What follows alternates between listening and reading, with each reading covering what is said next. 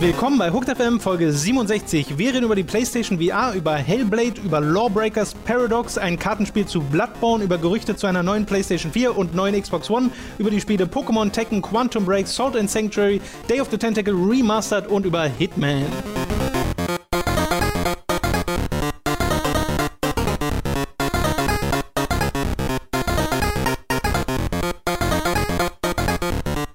Robin, wie war dein Wochenende? Von einem von seltsamen Tag-Nacht-Rhythmus geprägt. Unter anderem wegen verschiedenen Upload-Problemen im Zuge von Time to 3 und Formel 1, die ebenfalls um 6 Uhr morgens, Samstag und Sonntag äh, losging. Und deswegen möchte ich euch auch begrüßen zum ersten Teil dieses 3-Stunden-Podcasts, wo wir ausführlich über das Rennen und dieses verkorkste Qualifying-Format äh, dieser ersten Formel 1-Partie äh, sprechen. Ähm, bevor ich jetzt meine Meinung dazu abgebe, würde ich kurz hören, ganz gerne, was Tom dazu zu sagen hat. Ähm, es war ja schon ein Skandal, kann man ja schon sagen, was da passiert ist. Es war in der Tat ein Skandal. Die haben ein System eingeführt, was. Stimmt, nicht ich habe dir das schon erklärt. Hat. Verdammt. das vergessen. Ich kann einfach oh, rezitieren, was du mir schon erzählt nein. hast. Nein. Das ist, dass ich scheiße mit Mats zusammen Division spielt, der, der der fragt solche Sachen nach und dann bist du auch dabei und dann erfährst du das über. Vor allem, na Moment, die Situation war ja ein bisschen eine andere. Robin hat mich gestern bei The Division mit dem Satz begrüßt, ich weiß, du bist zu schüchtern, um nachzufragen, mhm. deswegen ja, Formel 1 war toll und mhm. daraufhin hat er mir erzählt, was alles in der Formel 1 passiert das stimmt, ist. Aber das stimmt ja nicht. Ohne mein Nachfragen. Das mit dem Qualifying habe ich erst erzählt, nachdem Mats mit äh, gesagt hat, da war. Warum wusste ich das dann vorher schon? Vielleicht, weil du es auf Twitter geschrieben hast. Ja, das ist sehr gut. Okay, dann Verdammt, das bist du ja auch dabei. Tom, du musst aufhören, mir zu folgen. Du nimmst mir mein ganzes komödiantisches Potenzial. äh, das ist einfach, bleibt einfach nichts mehr übrig. Okay. Ach Mensch. Können wir bitte Formel 1 jetzt so, ne? Ja, ja wenn, wenn du die äh, Wünsche und Schreie der Community missachten möchtest, können wir zu diesen fucking Videospielen übergehen. Falls Ude, es ein, Verkehrs. eine übergreifendes Interesse an der Formel 1 gibt. Irgendwo ist ein Videospiel erschienen, wo niemand mit gerechnet hätte, das andere war nicht so gut wie erwartet. Wupp die fucking du. Reden mal lieber über Leute, die im Kreis fahren. GDC 2000. Äh, Im Kreis fahren, ne? Ich weiß, ich weiß. Geh mal, das, war geh doch, mal. das war doch übertrieben. Nee, war voll ernst, du Arschloch. Ich hasse dich. NASCAR ist Leute, die im Kreis fahren. das ist aber auch manchmal eher ein Oval. ja, gut. Haben wir uns nicht schon mal darüber unterhalten, ob ein Oval ja, ein Kreis ist? Ach so, ja, das, das hört sich bekannt an. Die GDC war letzte Woche und da wurde sehr viel, und ich meine sehr viel über Virtual Reality geredet. Und äh, das alles aufzudröseln, das bringt uns, glaube ich, wenig. Und ich weiß auch nie so recht, wie das ist für äh, euch Zuhörer. Wenn andere über VR reden, die vielleicht auch schon selbst VR-Erfahrungen gemacht haben und ihr sie nicht hattet, ist das nicht total frustrierend, dem zuzuhören, weil man weiß, dass man das selbst wenn man nicht gerade zu einer Messe geht oder so, auch erstmal eine Weile gar nicht erleben kann, weil zum einen, selbst wenn man das Geld hätte, die meisten sind ausverkauft, dieser Dinger, die man sich gerade holen kann, aber die meisten haben ja auch einfach das Geld nicht. Ha. Also das ist. Wir haben halt sehr ungebildet und deswegen schlecht verdiente Zuschauer, jetzt gerade irgendwie sagen, oder was? Also ich glaube, die haben sehr viel Geld, die Leute, die uns zuhören. Wenn du in meine Sätze immer negative Aussagen rein interpretierst in den letzten Wochen, habe ich hier irgendwas getan?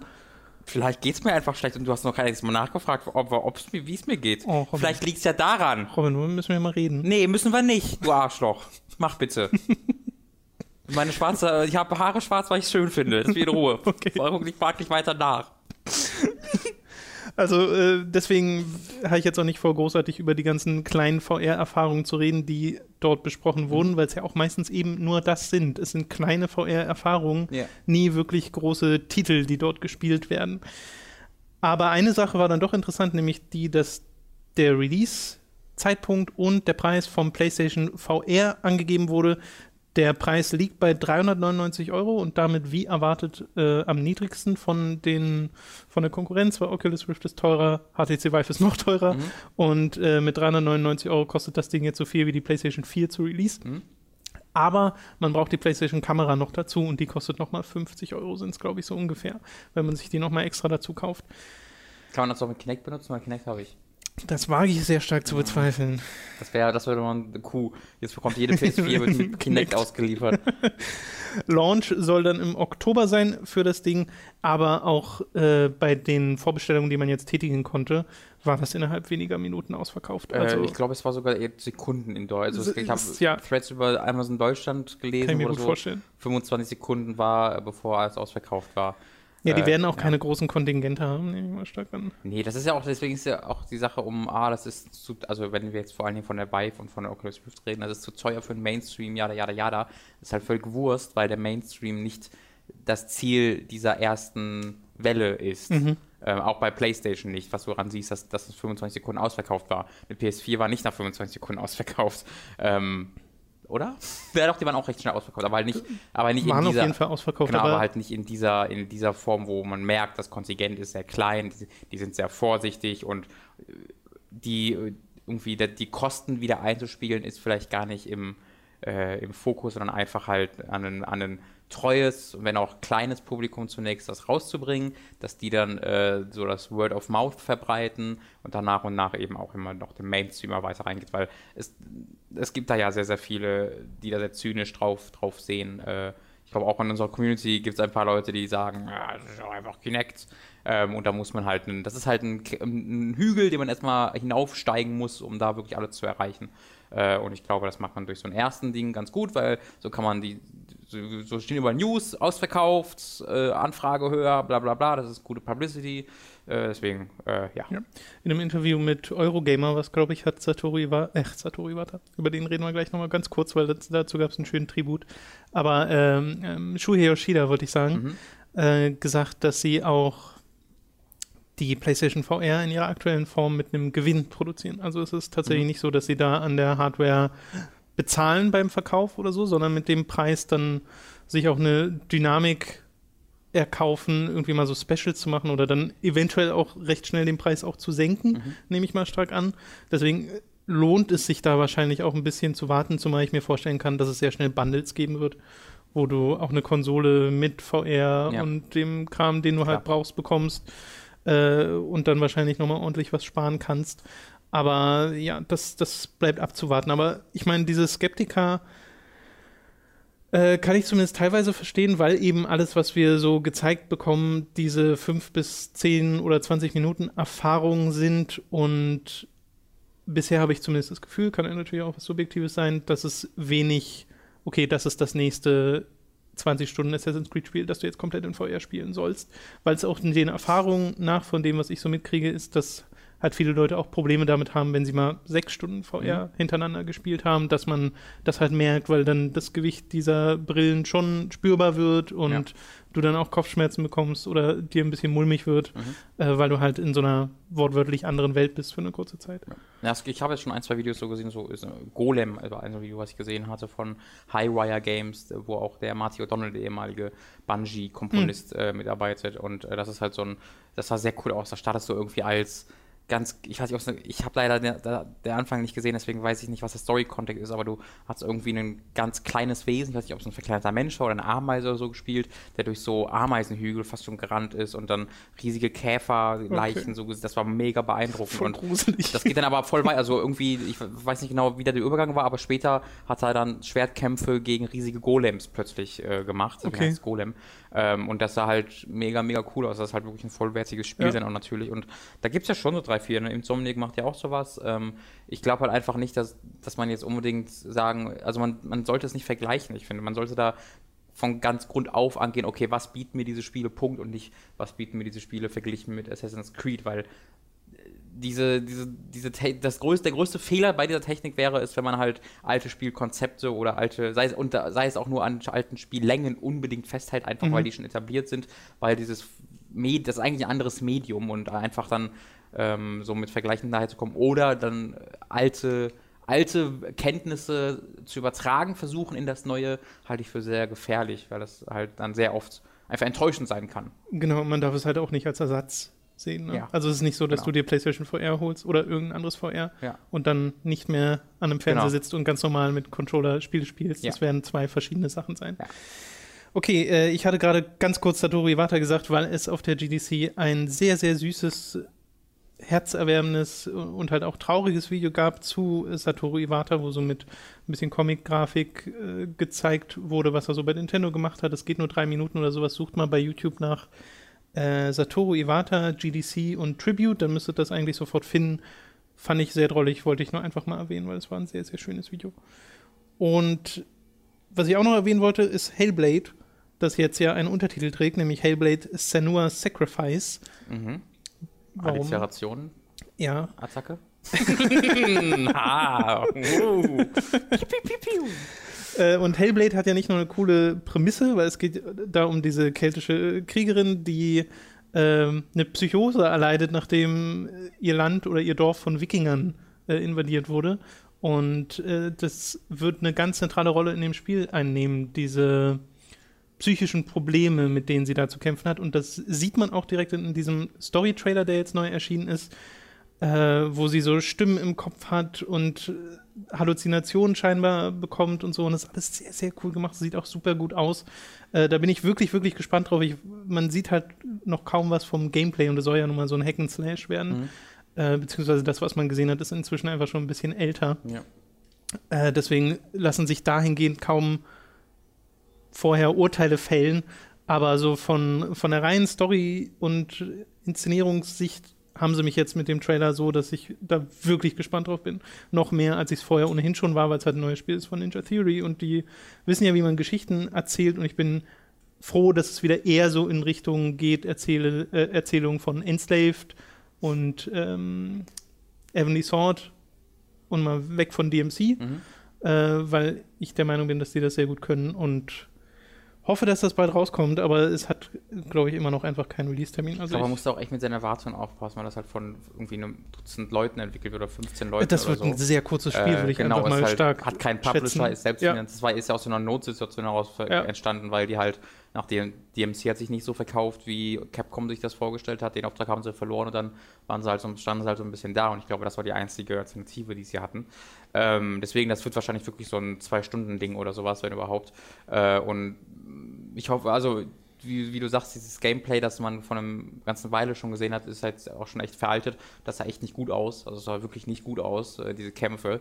Ähm, was mir gar nicht so wichtig wäre, wenn er dafür halt eine geile äh, Geschichte präsentiert. Oder einfach, also nicht, nicht, eine gute Geschichte im Sinne von Twists und Turns, sondern einfach äh, ja, eine, eine, psychische Krankheit darstellt, ohne dass man sich fremdschämen möchte. Äh, das geht natürlich auch sehr, sehr schnell. Also das ist halt ein echt ein gefährliches Gebiet, weil ähm, ich habe ich hab eigentlich voll Vertrauen in Ninja Theory, aber irgendwie auch nicht. Weil das kann auch, das kann auch, so, wenn es halt in, in, eine zu direkte Form geht, wo, wo sie dann zu sehr äh, ihre Botschaft irgendwie rüberkloppen wollen und dann halt irgendwie, dann wird so schizophren und das wird dann dargestellt, indem eine zweite Persönlichkeit in ihrem Kopf mit ihr redet oder so und wenn das dann irgendwie sowas wird, das kann halt mega peinlich werden. Ähm, aber ich hoffe mir da wirklich was draus. Und mhm. wie, wie, gesagt, ich bin ja auch großer Enslaved-Fan. Ähm, Heavenly Sword hat mir zumindest gefallen. Ich mag auch DMC äh, gerne, aber eher aus anderen Gründen als aus Storygründen. Ähm, deswegen, ich bin äh, da auch echt gespannt drauf, aber ich habe, äh, ich passe selbst auf, auf, dass ich mir keine großen Hoffnungen und Erwartungen daran setze. Einfach weil es auch schwierig ist, sich vorzustellen, was das Spiel nun schlussendlich ja, dann wird. Ja, ja. Ich glaube, sie tun sich fast keinen Gefallen damit, dass sie da unbedingt ein Kampfsystem reinbringen wollen. Ähm, weil vielleicht als einfach Erkundungsspiel oder als Narrative Game äh, würde das vielleicht ein bisschen besser funktionieren. Was wäre auch das, eine schön, schöne, schöne Abwechslung eigentlich, wenn du so ein klassisches Szenario hast, so Wikinger und so, wo halt immer ja. gekämpft wird und du dann in dem Szenario ja, unterwegs bist, ohne zu kämpfen. Ich glaube, das ist so ein bisschen ihre DNA, dieses Hack and Slash Ding, weil das machen sie ja nun mal seit, seit immer. Äh, und ich weiß nicht, ob sie sich nichts anderes trauen oder ob sie das vielleicht sogar machen müssen, damit die Leute überhaupt sehen, ah, okay, das ist das nächste Hack Slash von Ninja Theory, weil wenn es vielleicht heißt, ah, das ist ein ich glaube, dafür hat Story-fokussiertes Spiel Ninja von. Theory nicht einen wichtig, dafür ist der Name nicht groß genug. Wahrscheinlich nicht. Weil, also, den, kennen schon viele, aber nicht mega viele und viele, die sie kennen, mögen es auch nicht. Ich glaube auch diejenigen, die wirklich Fans sind von Ninja Theory, sind Fans wegen der Geschichten und wegen Klar. des Styles, den sie in die Spiele bringen. Und die wurden dann vielleicht mit DMC bei der Geschichte abgeschreckt. Das, zum Beispiel, ja, das, das kann, kann, das, kann gut sein. finde ich halt schwierig, wenn du ja, vielleicht wäre es besser, wenn sie das einfach unter äh, Theory of Ninja machen und keiner weiß. Theory of und the Ninja. Und plötzlich sieht Samurai der, Theory. Und plötzlich sieht, äh, wie heißt der Hauptcharakter? Senua? Äh, Senua, genau. Ja, plötzlich sieht die genauso aus wie der, wie der Chef von Ninja Theory wieder und alle denken sich so, was ist hier los? Das finde ich übrigens so übertrieben. Der Typ Aber sah wirklich egal. exakt so aus. Der hat In seiner, in seiner, vor seinem, vor seiner neu, also bevor der so aussah wie jetzt, sah Dante exakt so aus. das finde ich Chef. überhaupt es nicht. gibt so eine Gegenüberstellung. ja, ich kenne die Gegenüberstellung und ich denke mir, okay, die Frisur ist ähnlich. Ja, aber auch die Nasenpartie war gleich und genau Lass uns nicht darüber reden, lass uns bitte nicht gleichen über Hobbys. DMC reden. Der hat die gleichen Hobbys. Äh, ganz kurze äh, News aus der GDC ist, dass äh, Cliff Blesinski, dessen Shooter umgemodelt wurde. Der arbeitet ja an Lawbreakers, was vor einer Weile mal das heißt Lawbreakers. Lawbreakers, was vor einer Weile mal enthüllt wurde und gefühlt keinen großen Splash gemacht hat, Mhm. so in der Videospielindustrie, weil sich halt die Leute dachten, oh, noch ein bunter Multiplayer-Shooter, Ja. juhu. Das kam auch, war, war das nicht relativ zeitnah nach dem Gameplay-Reveal von Overwatch? Ich Das- hab das irgendwie zusammen im Kopf, aber kann auch. Nee, ich glaube, da war schon ein bisschen Abstand Okay. äh, dazwischen. Aber es war halt einfach nicht so großes Interesse vorhanden. Und was sie jetzt gemacht haben, sie haben zum einen gesagt, es ist nicht mehr Free-to-Play. Es wird zwar kein Vollpreistitel von wegen 60 Mhm. Dollar oder halt 70 Euro bei uns, sondern halt was dazwischen sozusagen, aber es wird auf jeden Fall einen festen Preis haben Ja. äh, und quasi dem Overwatch-Modell eher folgen als jetzt äh, dem klassischen Free-to-Play-Modell. Und sie haben äh, das stilistisch angepasst. Das Logo ist jetzt, hat jetzt nicht mehr diesen bunten Kreisel in der Mitte, sondern so. ist jetzt einfach schwarz-weiß und sie gehen weg von diesem überzeichneteren Comic-Stil zu einem realistischeren Stil, der immer noch nicht komplett realistisch ist. Okay. Und Cliff, Cliffy P hat auch irgendwie gesagt, dass, ich glaube, es war Randy Pitchford, äh, deren Spiel gespielt hat und irgendwie gesagt hat, nochmal? ähm, Bellborn. nee, also das, Ra genau, Randy Pitchford hat aber das Lawbreakers so, gespielt, so, das meinte okay. ich, und äh, hat irgendwie zu Cliffy gesagt, be the M-rated game, weil halt alle anderen so bunt sind Hm. und es davon schon so viele gibt, deswegen be the M-rated game. Was ja Mein Tipp wäre ja, nimm keine. Tipps von Randy Pitchford an. Wäre so mein professioneller. Ich dachte dann auch so, ist das nicht der Grund, dann zu sagen, okay, wir sind auf dem richtigen Ja, das Weg, weil er sieht eine Bedrohung in das euch, Problem ist, die Leute mögen, also der ist innerhalb der Industrie ziemlich beliebt, habe ich so das Gefühl. Aber halt vielleicht ist das ein totaler in Insider bei der Industrie, dass der, fucking. ich dass weiß dass das nicht. alle sich so ein bisschen heimlich über lustig machen, aber nein, auch. nein, dass er, dass er das selbst absichtlich alles so macht. Oh, ja, da gibt es so er ist doch ein Magier. Ja, wie kann man schlechte Spiele gut wirken lassen? Randy Pitchford. Nein, also über Randy, bei Randy Pitchford ist ein Enigma. Ich weiß auch nicht ganz, was. was Guck dir einfach an, was er noch in diesem Jahr zu Aliens, Colonial Marines gesagt hat und wie er das immer noch als eines Ja. der besten Spiele. Ach, das ist alles sehr unangenehm. Okay, das wollte ich aber nur kurz erwähnen. Äh, interessanter fand ich da schon die Mini-Konferenz von Paradox und deren, also wirklich, das war ein Livestream, den ich mir angeschaut habe. Das war irgendwie 18.1 vor zwei Tagen oder drei Tagen oder so. Livestream von Paradox. Ja, ja, das ist so eine wirklich Mini-Konferenz. Und wenn du dir vorstellst, okay, dieses kleine strategiefokussierte Studio Paradox macht Mhm. eine Konferenz. Genauso ist diese Konferenz gewesen. Halt so eine nicht ganz gut beleuchtete Bühne mit zwei Leuten in im Endeffekt den Klamotten, die ich gerade trage. Ja. Also nicht hier in Suit oder sowas. Und die halt so, ja, so reden so, machen ihre vorgeschriebenen Gags, Mhm. die nicht so ganz zünden, aber trotzdem lacht das halbe Publikum. Und du merkst aber, es ist kein so großes Publikum. War irgendwie, weiß nicht, hall, hall, hall. War ein der gerade einmal gelacht hat, der Rest war Echo. Äh, es war aber sehr sympathisch und die haben halt ihre Strategiespiele angekündigt, mit denen ich persönlich jetzt nicht so viel anfangen kann. Äh, aber vielleicht einige von euch. Das ist zum einen Hearts of Iron 4, was am D-Day, also am 6. Juni erscheint. Cool. Äh, das andere ist Stellaris, so ein Weltraum. Wie, nennen sich diese Spiele? Grand Strategy. 4X? Spiele. Nee, Grand Strategy ist einfach dieses, wenn du auf ganz großen Na gut. äh, großer Karte unterwegs bist. Äh, Stel- Stellaris erscheint im Mai. Was sie dann noch gezeigt haben, wo ich auch nicht so ganz durchgesehen habe, war irgendwie ein Kid mit seinem Vater, der einen Kickstarter vorgestellt hat für ein Magica-Kartenspiel. Ach, Da, das ist etwas, Magica. Was das Magica? passiert. Für mich persönlich das Interessanteste war, dass das Warte, warte, nächste was ist denn Magica? Magica, Ja. na, das mit den, diesem komischen Zaubersystem, Top-Down. Okay, das ist also dieses Spiel, also ein, ein neuer Teil dieser Serie. Genau, es, es gehört dazu, aber es Okay. ist halt ein Kartenspiel. Okay. So.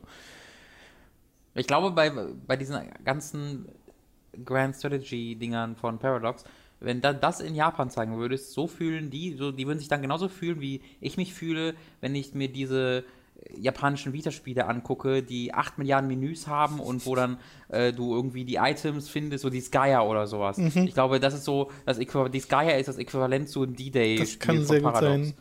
Zu Hearts of Iron oder ja. äh, Europa Universalis oder sowas.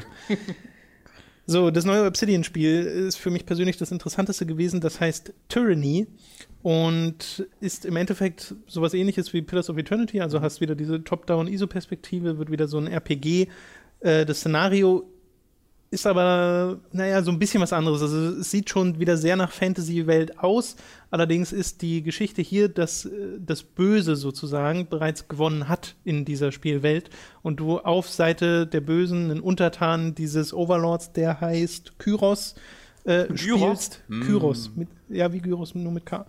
Äh, Kyros spielst und dich halt durch so moralische Grauentscheidungen äh, schlagen musst. Grauentscheidung? Grau.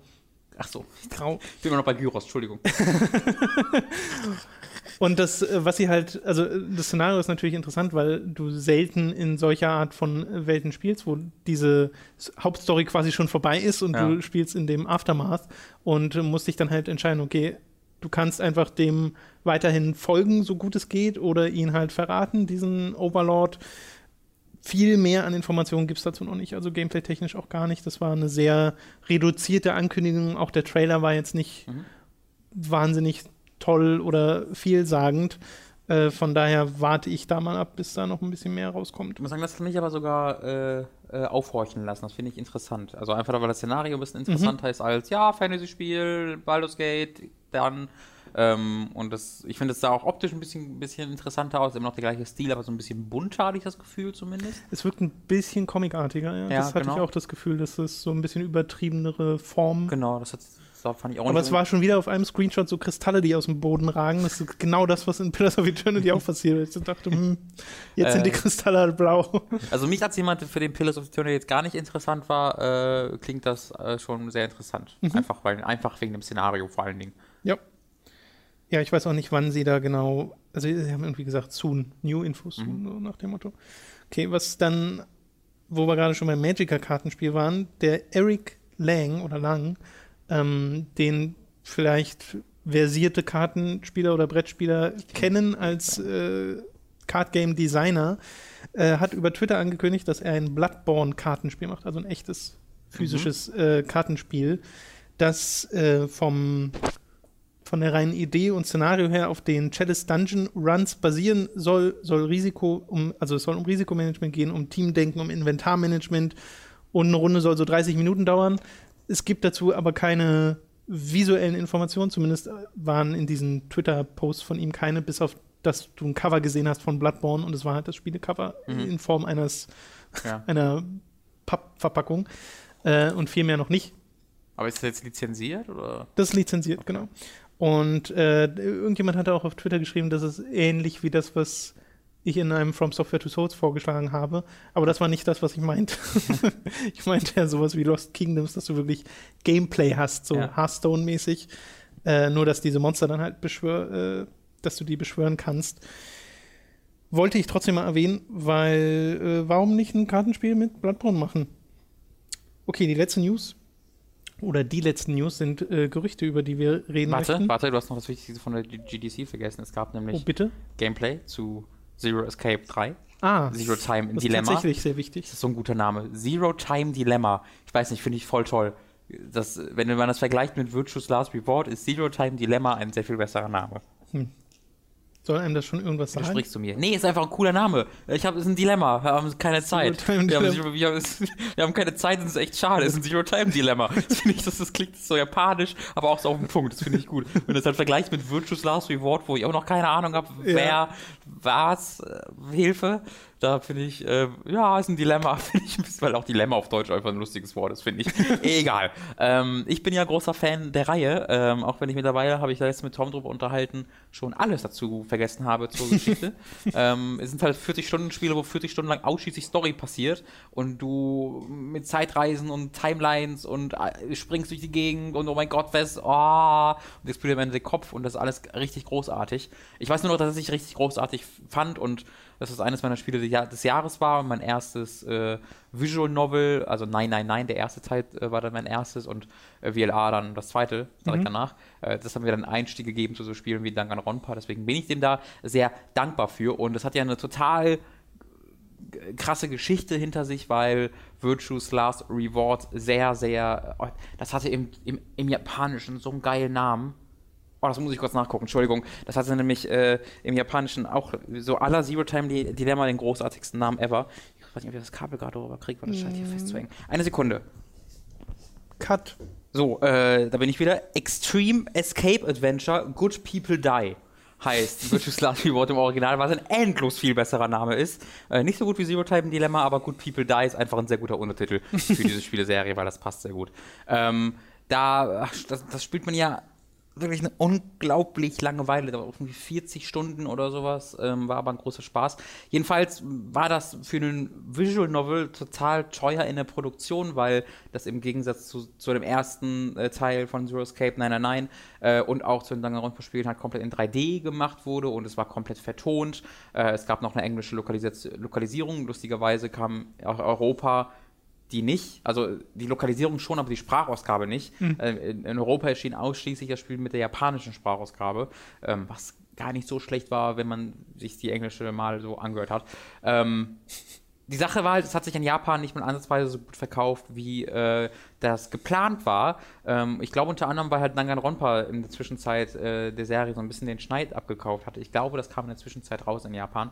Ähm, und äh, im Westen dagegen hat es sich super verkauft, weil das hier immer noch so ein bisschen das Virtual Novel war. Nein, nein, nein. Also das war so eines der ersten Spiele, wenn nicht sogar das erste Spiel, was so im Mainstream als Visual, im, im Visual Novel Genre angekommen ist ähm, und sich dann auch bis, mir, bis zu mir durchgekämpft hat. Wenn man jetzt nicht sowas wie Phoenix Wright dazu Stimmt, zählt. ja, das, ja, das muss man eigentlich auch dazu zählen. Ja, du hast schon recht, dann ist es eigentlich eher Phoenix Wright.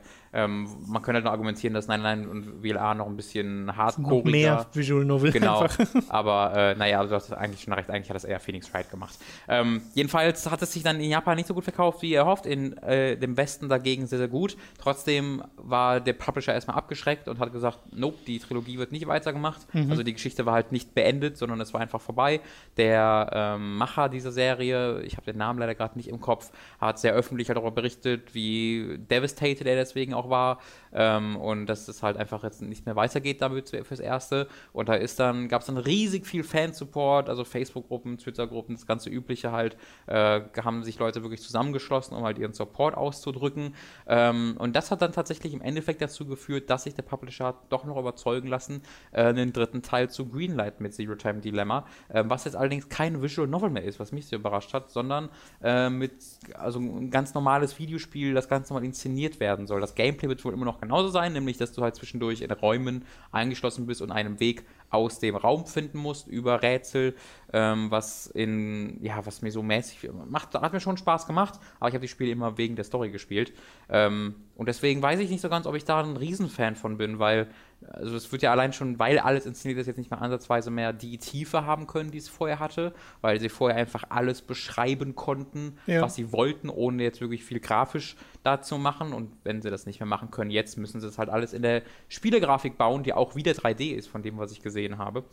Äh, deswegen wird das vielleicht, ich, oder ich befürchte, das wird ein bisschen oberflächlicher, aber vielleicht vertue ich mich auch völlig. Der erste Trailer sah ziemlich cool aus, sehr brutal, äh, sehr viel Potenzial für Mindfucks mal wieder da.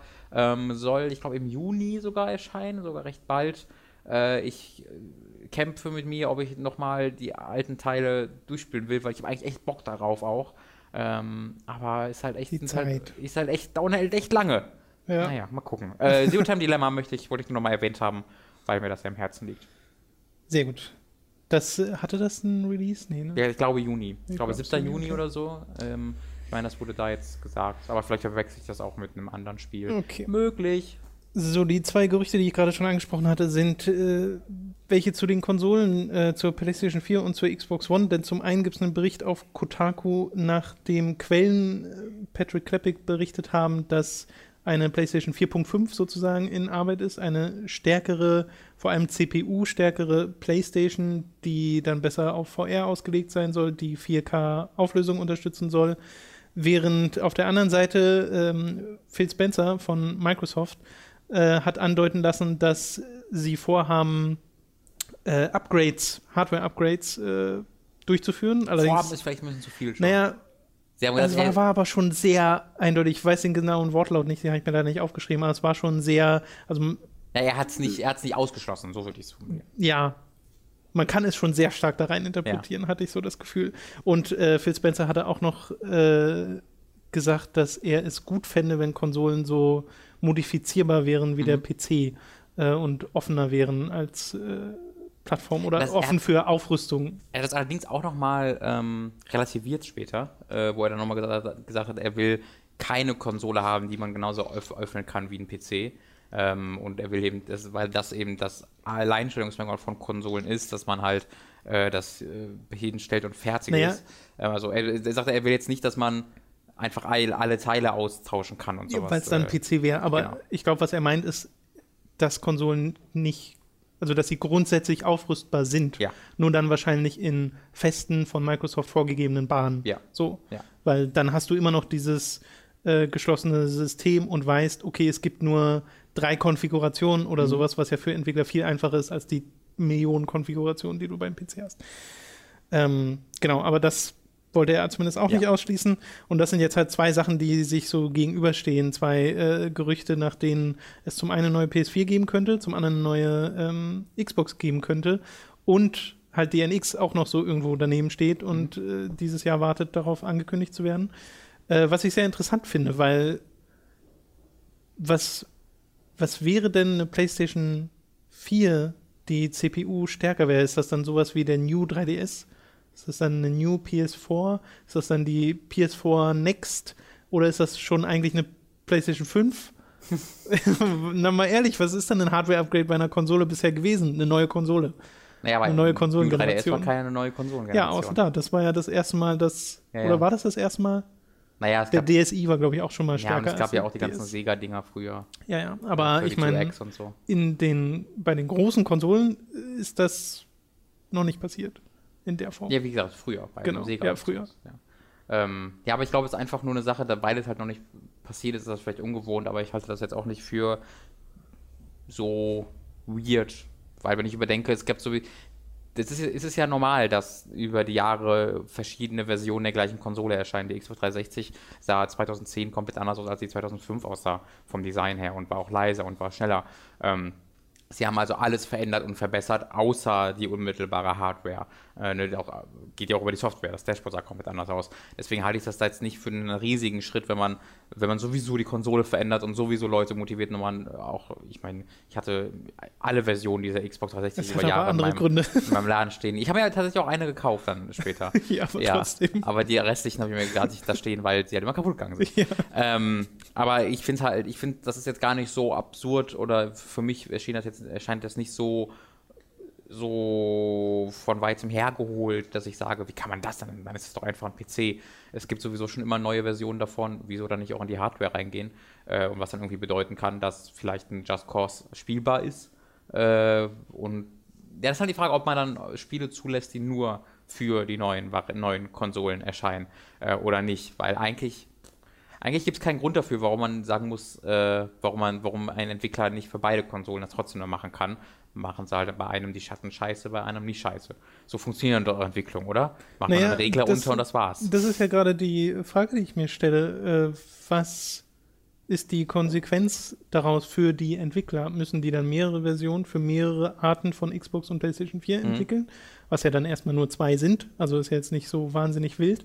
Aber genau das werden ja dann die Unterschiede, Unterschiede sein. Du wirst halt niedrig, niedrige Schattenauflösung bei dem einen haben, hohe Schattenauflösung bei dem anderen. Und das ist dann so der grafische Qualitätsunterschied, den sie sich mit der erhöhten Performance erkaufen mhm. können auf der einen Konsole. Wenn wiederum Sachen wirklich exklusiv werden, dann finde ich es schon. Also das kommt darauf an, was exklusiv wird und wie viel exklusiv wird natürlich, aber dann ist es ja wirklich schon teilweise eine neue, richtig neue Konsole die halt mehr kann und weil sie mehr kann, erscheinen bestimmte Spiele nur noch da drauf. Ja, beim New also, 3DS. Wenn sie, nicht, wenn sie nicht PS5 heißt, ist es halt keine PS5. Ich mach's mir da ganz einfach. Naja, aber ich finde halt beim New 3DS so interessant, dass sie das gemacht haben mit dem, okay, wir machen jetzt Spiele, die exklusiv sind. Mhm. Und damit meine ich, sie machen ein Spiel, das exklusiv mhm. war, nämlich Xenoblade Chronicles. War nicht noch eins, war nicht zwei?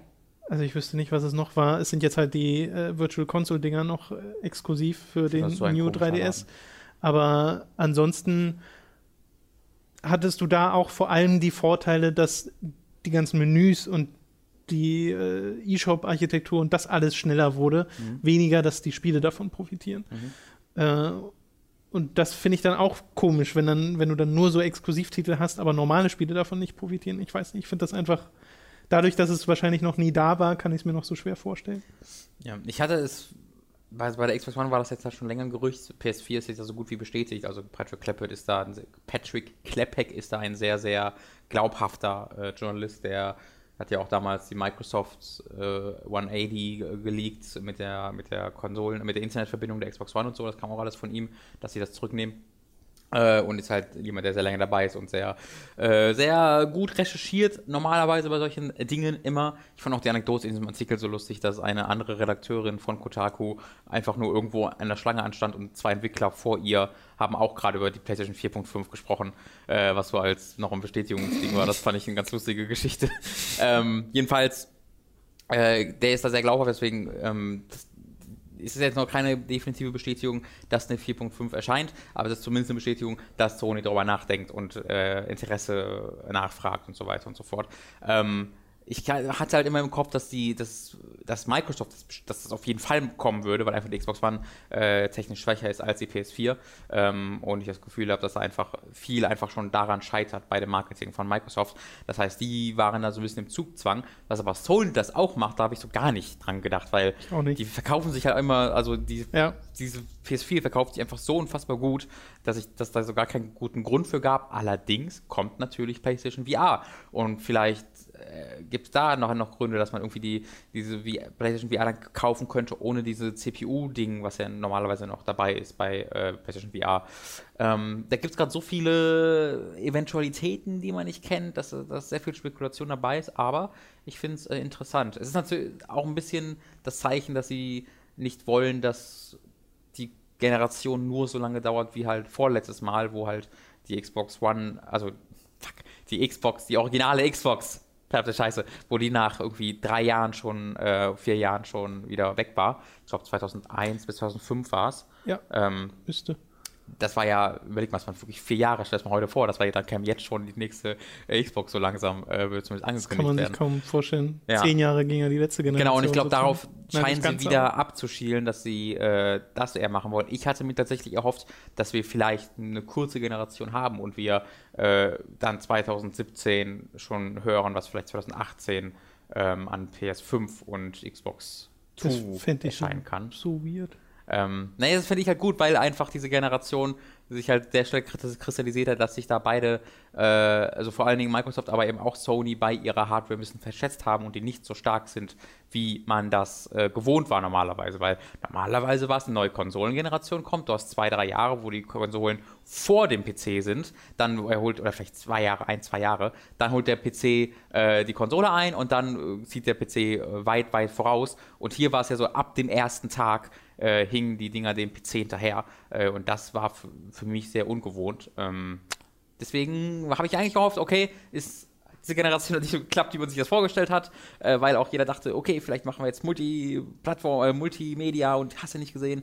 Deswegen können wir dann in zwei Jahren nochmal von neuem starten, aber das wird dann eher nicht der Fall sein, glaube ich. Das finde ich halt so komisch, wenn die Konsolengenerationen kürzer werden, dann hast du ja auch so ein geringes, eine geringe Zahl an gerade Exklusivtiteln, die für diese Konsolen rausgekommen Mhm. sind.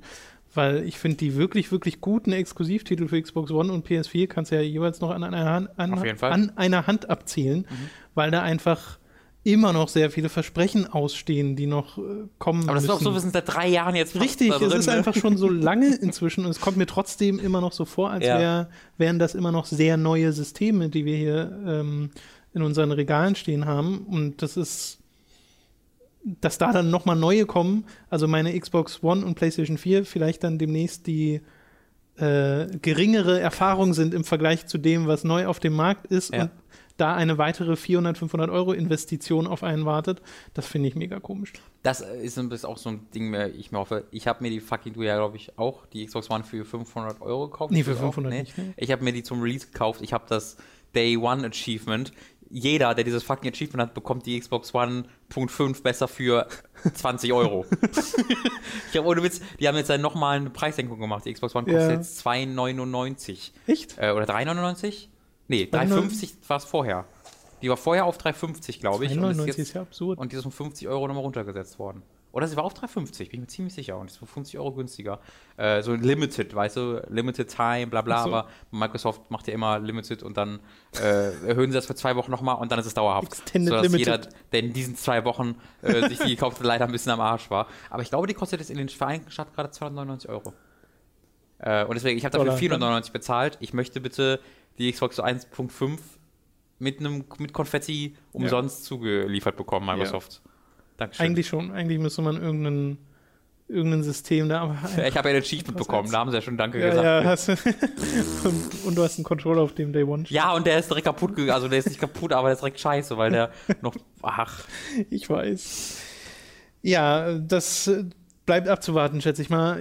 Ich weiß nicht, ob man dann in diesem Jahr schon was hört, aber ich glaube, in dem Artikel von äh, Kotaku stand auf jeden Fall, dass das eventuell sogar noch dieses Jahr passieren könnte. Mhm.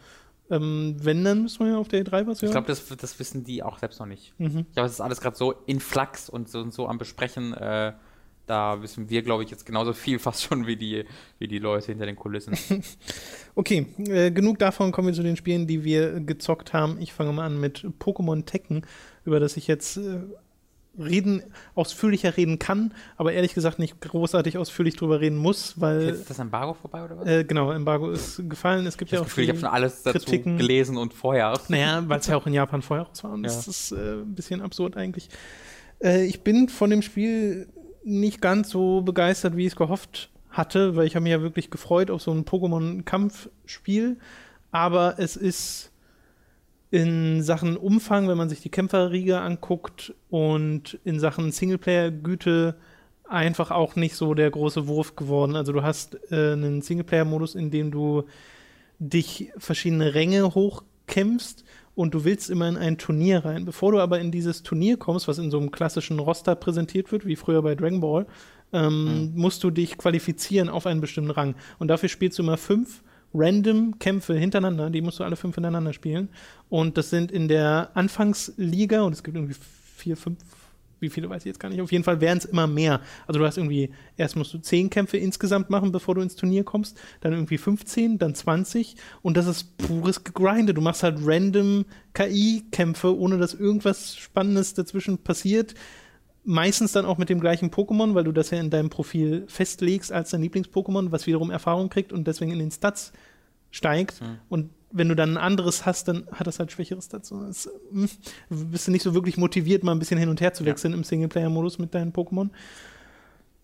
Und wenn du dann dich qualifiziert hast, bist du in diesem Turnier drin. Sowas mag ich ehrlich gesagt immer, seitdem ich das, also ich fand in Dragon Ball äh, im, in dieser Ur-Dragon Ball-Serie immer die Folgen am tollsten, wo sie in diesem großen Turnier sind, auf diesem ganz klassischen, in dieser klassischen Turnierfläche. Du hattest den blonden Moderator und hast gesehen, wie die sich gegenseitig Ja. diesen äh, auf den ersten Platz gekämpft haben und das hat immer Spaß gemacht und das macht mir auch in Videospielen Spaß. Ähm, von daher gegen diesen Teil habe ich dann gar nichts, wo du dich dann äh, durchs äh, Viertel, Halb und Finale kämpfst. Und da gibt es dann auch manchmal sogar so kleine Story-Sequenzen, die passieren, aber wirklich nur ganz, ganz kleine Story-Sequenzen, weil sie so ein bisschen was Übergreifendes durch diese Turniere gewoben haben. Da geht es so ein bisschen um Mewtwo. Äh, und das war's, weil viel mehr hat das im Singleplayer einfach nicht, nicht groß zu bieten. Du hast dann noch einen Trainingsmodus, der äh, sehr robust ist tatsächlich. Also der bringt dir wirklich auch die Details dieses Kampfsystems bei. Da habe ich mich sehr darüber gefreut, dass sie da nicht einfach nur sagen, hier Trainingsmodus, äh, hier kannst du deine Moves anzeigen lassen, jetzt kämpfst du gegen eine KI, die nicht auf dich reagiert, sondern einfach nur so ein Prügelknabe ist, sondern sie erklären dir wirklich, wie dieses Spiel funktioniert, äh, was eigentlich selbstverständlich sein sollte für ein Kampfspiel Capcom, aber es leider ja nicht ist. Ro Robost wäre so ein guter Name für ein Pokémon, Pokémon. das ein Roboter ist, aber halt viel aushält. Jetzt weiß ich, worüber du die ganze Zeit so angestrengt Du hast grad- du nachgedacht hast grad hast. robust gesagt. Seitdem bin ich raus. Robost. Könnte man machen. Könnte dazu Robost werden, wenn es digitiert. Oh, der Roboss. Mhm. Das finde ich gut. Das Kampfsystem selbst habt ihr ja im Endeffekt, falls ihr unseren Livestream Kompost. gesehen habt, vor, Ein Müll-Pokémon, das. vor drei, vier Wochen. oh Gott. Gibt- Gibt's Kompost noch nicht? Kom aber wer ist denn Kompost oder Komboss? Hm. So. Guter Punkt, da müssen wir gleich mal dran zusammensetzen. Okay, dann müssen wir uns nochmal ein Meeting, Stand-up-Meeting, Genau. Stand-up-Meeting nach dem Podcast. für morgen auf. Das Kampfsystem an und für sich äh, macht mir zwar Spaß, jetzt nicht so sehr wie sowas wie Street Fighter 5. Dafür ist es dann nicht ganz, ja, ich würde es rep- responsive nennen. Ich weiß, dazu fällt mir im, im Deutschen nie so ein richtig guter Begriff ein. Es fühlt sich einfach nicht so griffig an wie äh, das äh, Nee, ja, stimmt. Responsive war besser. Ja, responsive ist einfach das bessere Wort. Du hast ja so ein System, wo sich die Perspektive ständig ändert. Das heißt, du hast teilweise dieses Naruto-artige, du läufst in 3D durchs Schlachtfeld Mhm. und schleuderst dann mit Pikachu Donnerblitze oder mit Glurak Feuerbälle auf den Gegner. Und dann wechselt die Perspektive durch bestimmte Moves in diese klassische Seitenansicht von Kampfspielen. Und es, da geht es dann eher um den Nahkampf. Da gehen dann viele dieser Fernkampfangriffe gar nicht mehr. Das heißt, der Moveset wechselt wirklich ständig in den Kämpfen, weil diese Perspektive hin und her wechselt. Und das finde ich total gut, weil es mal was Neues ist und sich äh, sehr dynamisch spielt. Aber zumindest im Singleplayer war es dann so, dadurch, dass die KI äh, über große Teile sich nicht viel Neues einfallen lässt, lassen sich viele Gegner halt auf die gleiche Art und Weise besiegen innerhalb der einzelnen Ligen. Und äh, da fällst du dann halt in einen Trott rein, wodurch sich dann nochmal grindiger anfühlt. Was ich halt auch nicht so gut finde, ist, dass es nicht allzu viele Pokémon gibt. Ich weiß jetzt nicht die genaue Zahl, es sind aber unter 20 und das ist ein bisschen schade, weil gerade bei Pokémon hast du so viele potenzielle Kämpfer Ja. und dann gibt es da nur so wenig und freischaltbare sind es, glaube ich, auch nur zwei. Also das, das verstehe ich so gar nicht. Du hast halt ganz viele Assist-Pokémon.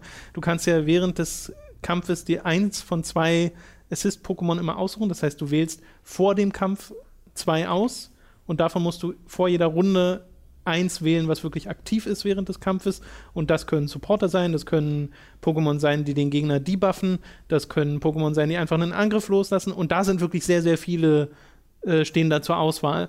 Aber an wirklich aktiven Kampf-Pokémon gibt es nicht so viele. Es gibt nicht mal Kikli und Nocturne aus den ersten 150. Ja. Und wenn man meint, Kämpfer-Pokémon, dann fallen mir sofort Kikli und Nocturne ein, weil äh, die halt genau das waren unter den Original-Pokémon. Aber ja, das ist ein bisschen schade. Dafür gibt es das Kronleuchter-Ding.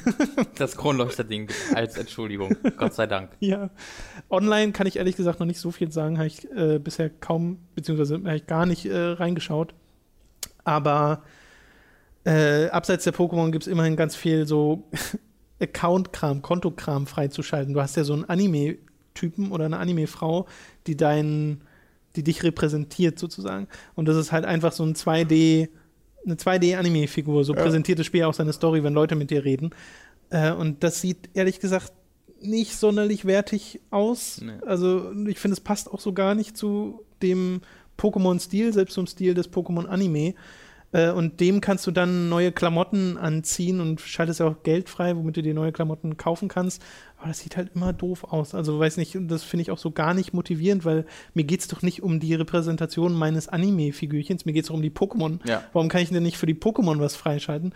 Und warum gibt es sowas ja eigentlich super Kreatives wie einen Pikachu Libre, also einen Wrestler Pikachu, aber das mit keinem anderen Pokémon? Also warum Ja, nicht weil das für, dann einfach, das halt einfach als Kostüm, also. ja wenigstens das. Ja.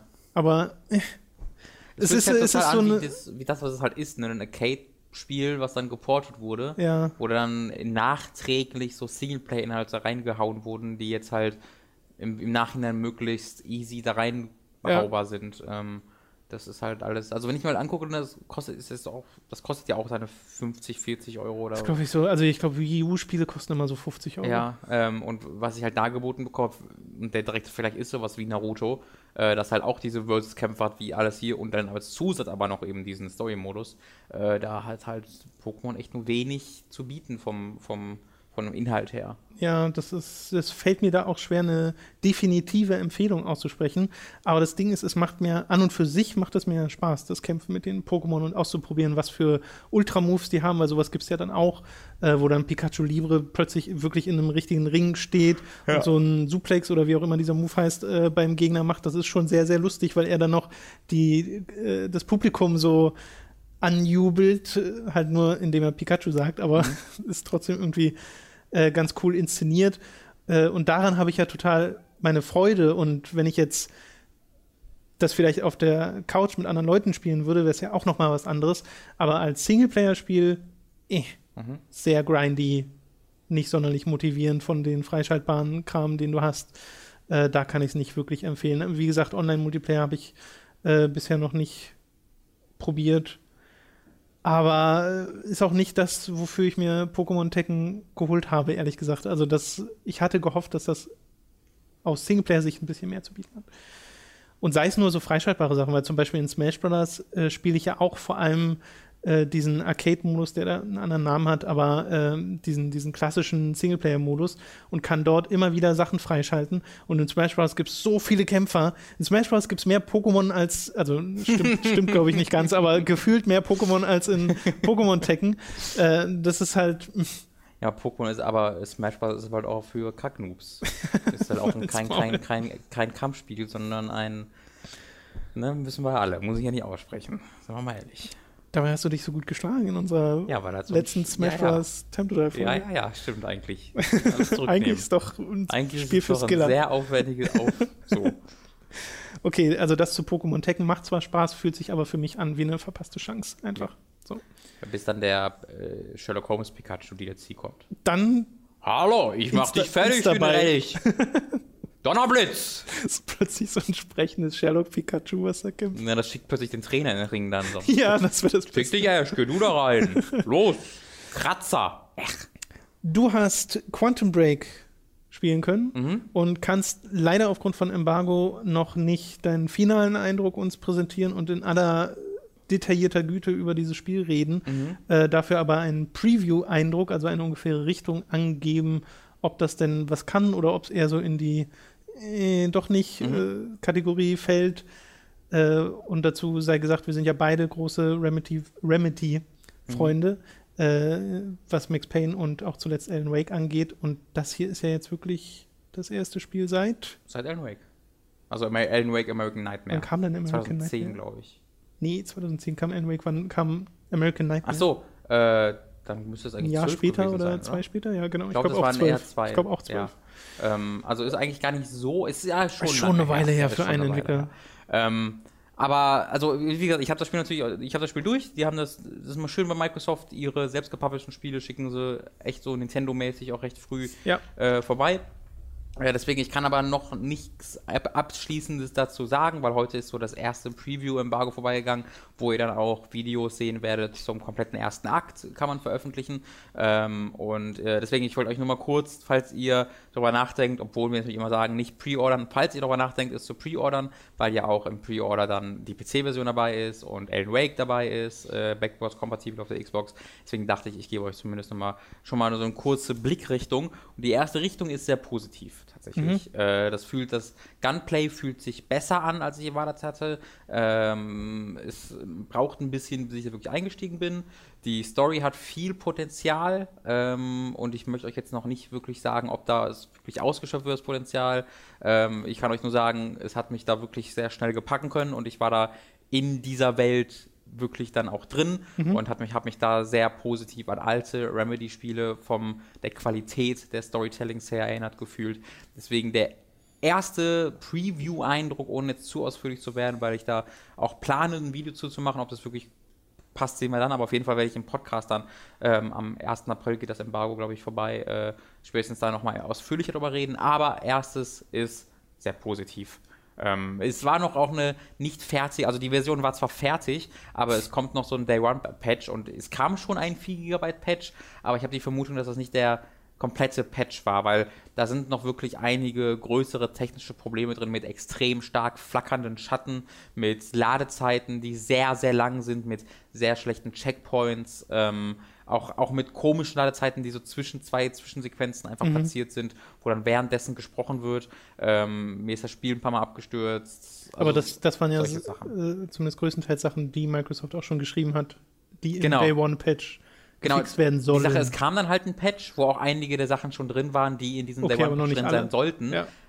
Und ich weiß halt nicht, okay, ist das jetzt ja, das fertig ja, oder okay, kommt da noch klar. ein Patch zum Release? Ich gehe davon aus, dass da noch ein Patch kommt. Ähm, also da ist, da, da ist alles noch nicht final und das hat mir auch alles nicht den Spaß am Spiel versaut. Das mhm. ist auch ganz klar. Äh, das war jetzt nicht so, dass ich dachte, oh Mann, so ein Scheiß, sondern es war einfach so, da, da war nicht der Polish hinter den ich bei einem Uncharted habe. Bei einem Okay. Uncharted spiele ich und da sehe ich keine Animation, die nicht dahin gehört, wo sie hingehört. Also natürlich sehe ich es ab und zu, aber es, du hast nie dieses Ich Gefühl, weiß, was du meinst. Ja. während ich bei Quantum Break immer mal wieder so einen leichten Jank gefühlt habe. Ähm, und aber wie gesagt, da werde ich auf jeden Fall zum Release dann nochmal sagen, ob das in dem Patch, falls noch ein Patch kommt, äh, nachgebessert wurde. Aber Ersteindruck ist dann wirklich sehr positiv. Das freut mich sehr zu hören. Ich habe Salt and Sanctuary, nachdem wir es im Stream gespielt haben, ein bisschen ähm, naja, weitergespielt, in, in Anführungszeichen. Ich habe einen neuen Charakter angefangen, habe mal den Hunter genommen, den Jäger. Salt and Sanctuary, falls ihr es noch gar nicht kennt, ist so ein ähm, Dark Souls in 2D im Wesentlichen und Ja. das beschreibt sehr exakt, was ihr dort bekommt. Also stellt euch Dark Souls in 2D vor, genau das ist Salt and Sanctuary äh, von den Scar Studios, die Macher von Dishwasher und Dishwasher 2, wo wir äh, festgestellt haben, Mhm. dass es davon noch einen gab. Und Charlie Murder. So. Und das hat mir im Stream schon Spaß gemacht und macht mir jetzt auch äh, weiterhin Spaß. Es ist immer noch nur ein Ersteindruck, weil ich äh, vier, ich glaube, es sind vier Bosse inzwischen platt habe und halt, du, du hast ja dieses Anfangsgebiet und gehst dann so sternartig von da weiter und, und habe da ein paar Gebiete schon erkundet. Äh, das gefällt mir doch besser, als ich am Anfang gedacht hätte, weil ich hatte zwischendurch so einen Moment, wo ich diesen Hunter gespielt habe, wo ich so dachte, das macht mir gerade gar keinen Spaß so richtig, weil ich halt nur aufs Maul bekommen habe Mhm. mit diesem Hunter. Äh, musst dir vorstellen, du hast ja diese ganz klassischen Klassen im Endeffekt der, und der Hunter ist wirklich so dieses Bloodborne-Ding. Das heißt, er ist eine Offensivklasse, er hat eine Peitsche und eine Armbrust. Kein Schild. Mhm. Äh, ist dafür recht flink, also Mhm. kann schnell ausweichen.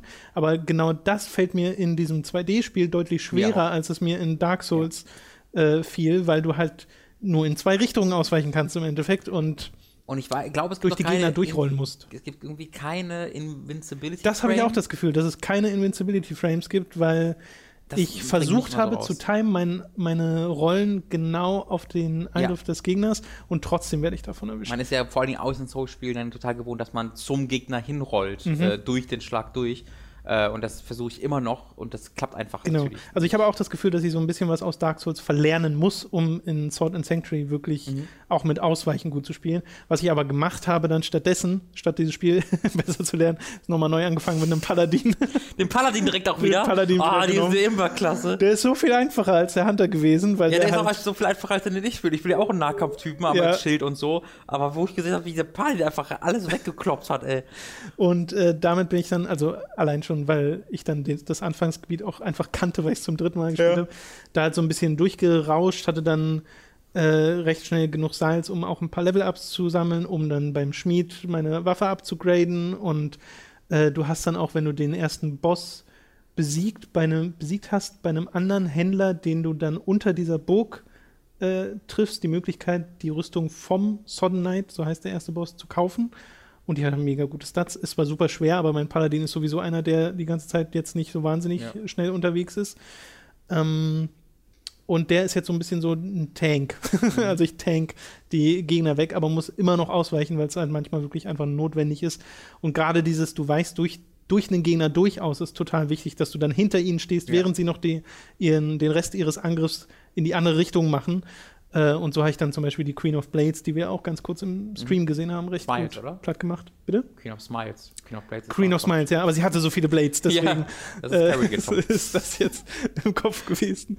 Und ja, das macht mir Spaß. Auch das Level-System, da bin ich gerade noch am evaluieren, ob ich das wirklich gut finde oder nicht. Bisher mag ich es eigentlich sehr gern, weil du ja so ein Sphärobrett hast, auf dem du deine Skillpunkte verteilst und vieles davon ist einfach nur, hier ist ein Endurance, hier ist ein Strength und so, diese ganz klassischen Stats, die du aufrüstest, aber eben auch so Sachen wie Klasse 2 Rüstungen oder Klasse 2 Schilde oder Waffen oder sowas sind dort drin und ähm, mehr Potion-Slots äh, Ja. schaltest du dir auch dadurch frei. Und ich habe inzwischen schon sieben, weil ich mir einfach die rausgesucht habe, die so Mhm. ungefähr in die Richtung gehen, wo sowieso der Paladin wahrscheinlich lang soll, nämlich die der starken Rüstung und Stärke und sowas. Und äh, gar keine Zauber? Ich frage mich gerade, was Unterschied vom Paladin ist zum Krieger, den ich habe. ne, äh, ich könnte ja in diese Richtung gehen, aber bisher habe ich das so Aber gar nicht könnte das gemacht. nicht jeder? Das kann jeder. Also du hast ja generell, du hast ja generell dieses riesige, ich nenne es jetzt einfach mal Sphärobrett und jede Klasse startet einfach an einem anderen Punkt. Hm. Aber du kannst ja trotzdem mit jeder überall hin. Ey, wie im Sphärobrett. Richtig. Also in Path of Exile zum Beispiel, dieser Diablo, Ja. ähm, dieses Diablo artige Spiel, was äh, so Free-to-Play ist, funktioniert ganz genauso. Okay. Dass du auch diese verschiedenen Klassen hast, die auch auf einem Sphärobrett starten an verschiedenen Stellen. Und das ist ja auch so. Und bisher gefällt mir das wirklich ganz gut. Ob das äh, auch auf lange Sicht dann so motivierend ist, weiß ich nicht. Weil eigentlich mag ich sowas nicht, wo du dann so ein Stat dazu kriegst und ich mir Das, denke, das erscheint mir einfach, also ich meine, das ist jetzt, also das finde ich gar nicht schlimm, weil das ist ja so ein bisschen das Rollenspiel-Ding halt. klar. Ähm, ne, und da bei, bei, bei so Spielen wie Bloodborne und Souls hatte ich auch immer das Gefühl, dass auch die kleinen Änderungen was einen bemerkbaren Unterschied gemacht haben. Ähm, ich glaube, mein, ich befürchte einfach, dass das ein bisschen, oder es ist mir einfach ein bisschen zu unübersichtlich, das Ferrobrett, weil du dann diese, erstmal ist das, nimmt das nicht den kompletten Bildschirm ein, sondern so ein kleines Fenster auf dem Bildschirm. Das ist sowieso, also wo du den Punkt erwähnst, erwähne ich es mal ganz kurz äh, passend dazu. Mir ist das Interface zu klein. Ja.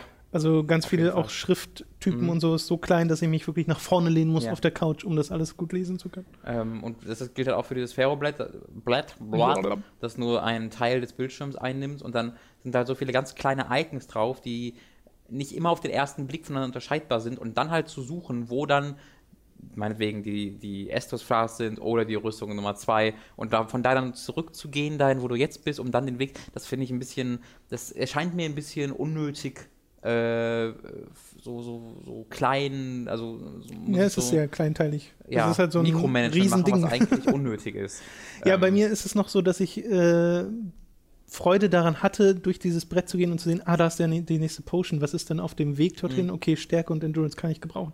Also plane ich jetzt meinen Weg Ja. dorthin, dass du so ein bisschen vorher genau siehst, okay, ich komme irgendwann dahin, auf dem Weg kann ich das und das sammeln. Wenn ich hier aber noch die Abzweigung nehme, kriege ich noch das. So, das finde ich eigentlich ganz Ja, ich, glaube, weiß, das- wie gesagt, noch nicht, wie ich das auf ich lange auch Sicht zu. Ich glaube, für mich wäre es schon schön, wenn einfach die Icons äh, bunter wären und größer wären, wenn klar voneinander Nicht unterscheidet, dass ich so sofort grau. sehe. Ja, dass ich halt, dass, dass vielleicht einfach die ganzen Status-Upgrades auf die eine Art und Weise aussehen, dass die irgendwie rund sind, die Icons, Mhm. und die von den, hier ist Klasse 2 Rüstung, hier ist ein Estus dass die irgendwie größer sind oder eckiger Dass das sind. auf den ersten Blick ersichtlich ist. Ne? Genau, weil ich ja na, logischerweise zu denen hinarbeiten Mhm. möchte eigentlich. Und jetzt äh, sehen die halt genauso aus. Also äh, plus 1 Estus Flask, was das komplette Spielgefühl ändert, sieht halt genauso aus wie plus 1 Stärke, was erstmal einen sehr wenig Unterschied macht. Ähm, das finde ich ein bisschen blöd präsentiert einfach nur. Ja. Ich mochte auch die Gebiete bisher. Es ist halt optisch alles sehr samey, weil es halt einfach diesen graubraunen Mhm. Grundton hat und immer diesen Nebel, der über, über dem Bildschirm liegt. Aber es hat halt manchmal so Sachen, wo einfach das komplette Ding dunkel ist und du deine Fackel rausnehmen musst, wo Ja. du dann ein Schild einpacken musst und sowas. Und selbst so manche Zwischengegner sind wirklich, wirklich harte Brocken, äh, die einen super schnell platt machen können. Ich hatte äh, vorgestern so ein gegen so Riesen gekämpft mit großer Keule. Davon haben wir, glaube ich, auch schon einen im Stream gesehen. Mhm. Und den fand ich schwerer als die Queen of Smiles oder äh, diesen anderen Bossgegner, weil er einen vergiftet hat und zwar Ja. mit einem Gift, das einfach innerhalb von fünf Sekunden deinen Lebensbalken wegzieht. Wobei das dann auch toxisch ist, weil ich hatte auch schon vergiftet oder das Kann sein, dass es, dass es auch da einen so- Unterschied gibt. Dass ich auch das kopiert habe, das ist unglaublich. Äh, ja, ja. Also meine Sword and Sanctuary-Erfahrung ist bisher so, dass es mir durchaus Spaß macht. Ich bin jetzt noch nicht so mega begeistert davon, Mhm. äh, aber bin da durchaus motiviert, da weiterzugehen, weil es eben einen auch immer mal wieder mit Fallen überrascht und die Bossgegner-Dichte ist bisher vor allem ziemlich groß. Also Ja, ich hatte wirklich die oh. Queen of Smiles platt gemacht, bin dann irgendwie in einen Fahrstuhl runter, nochmal zwei Plattformen und plötzlich der nächste Kingdom. Das so, was? Wir Ist schon der standen- nächste Boss. Wir standen im Livestream tatsächlich, den habe ich dann zu Hause gefunden, auch noch direkt vor einem. Den Scientist? Ja, genau. Ja, genau, den Der, haben wir war, auch schon platt der ist ja auch direkt da um die Ecke. Ähm, was ich erwähnt finde, ist, das kommt auch irgendwie von zwei, drei Leuten, äh, besteht Mhm. Team. Äh, was, ich glaube, es ist ein- ist ein Ehepaar oder sind zumindest eine Beziehung, äh, irgendwie sowas. Deswegen sieht das Spiel halt auch grafisch sehr ähnlich aus zu den ersten beiden Teilen, weil halt einfach einer von den beiden sein Zeichenstil halt, meinst oder, ja? genau, oder Ja. ihren Zeichenstil hat. Ähm, das finde ich auch, das finde ich schon respektabel. So ein, so ein, so ein Ja. doch sehr, sehr großes Spiel mit so einer kleinen Anzahl an Leuten. Das macht auch einfach spielmechanisch Spaß, weil halt Ja. der Spratzeffekt so gut ist, dass Ja. du, äh, wenn du zum Beispiel parierst Mhm. und dann diesen Konterangriff machst, dann ist das halt die Blutfontänen, die da rausspratzen und das macht ja dann auch noch Damage an umstehenden Gegnern. Das ist einfach sehr, sehr gutes Trefferfeedback. Ja. Äh, ich habe halt dadurch, dass dieses Spiel ja auch eine erhöhtere Spielgeschwindigkeit hat und du halt viel durch diese einfachen Animationen viel schneller schlägst als Mhm. jetzt in einem 3D-Spiel, immer so den Hang dazu, es auch so zu spielen wie ein Action-Titel. Ja. Und das muss man sich schnell abgewöhnen. Sei denn, du bist ein Paladin. Naja, nee, selbst dann musst du es dir abgewöhnen, Okay. weil so viel hält er dann doch nicht aus. Und dadurch, dass er so langsam ist, kann Ja, ja. er bei schnellen Gegnern nicht so gut reagieren. Äh, ja. Und vor allem, es kostet 18 Euro oder sowas. Also Mhm. auf der PS4 sind es, glaube ich, 18 Euro. Kommt äh, noch raus für PC und für Vita. Mhm.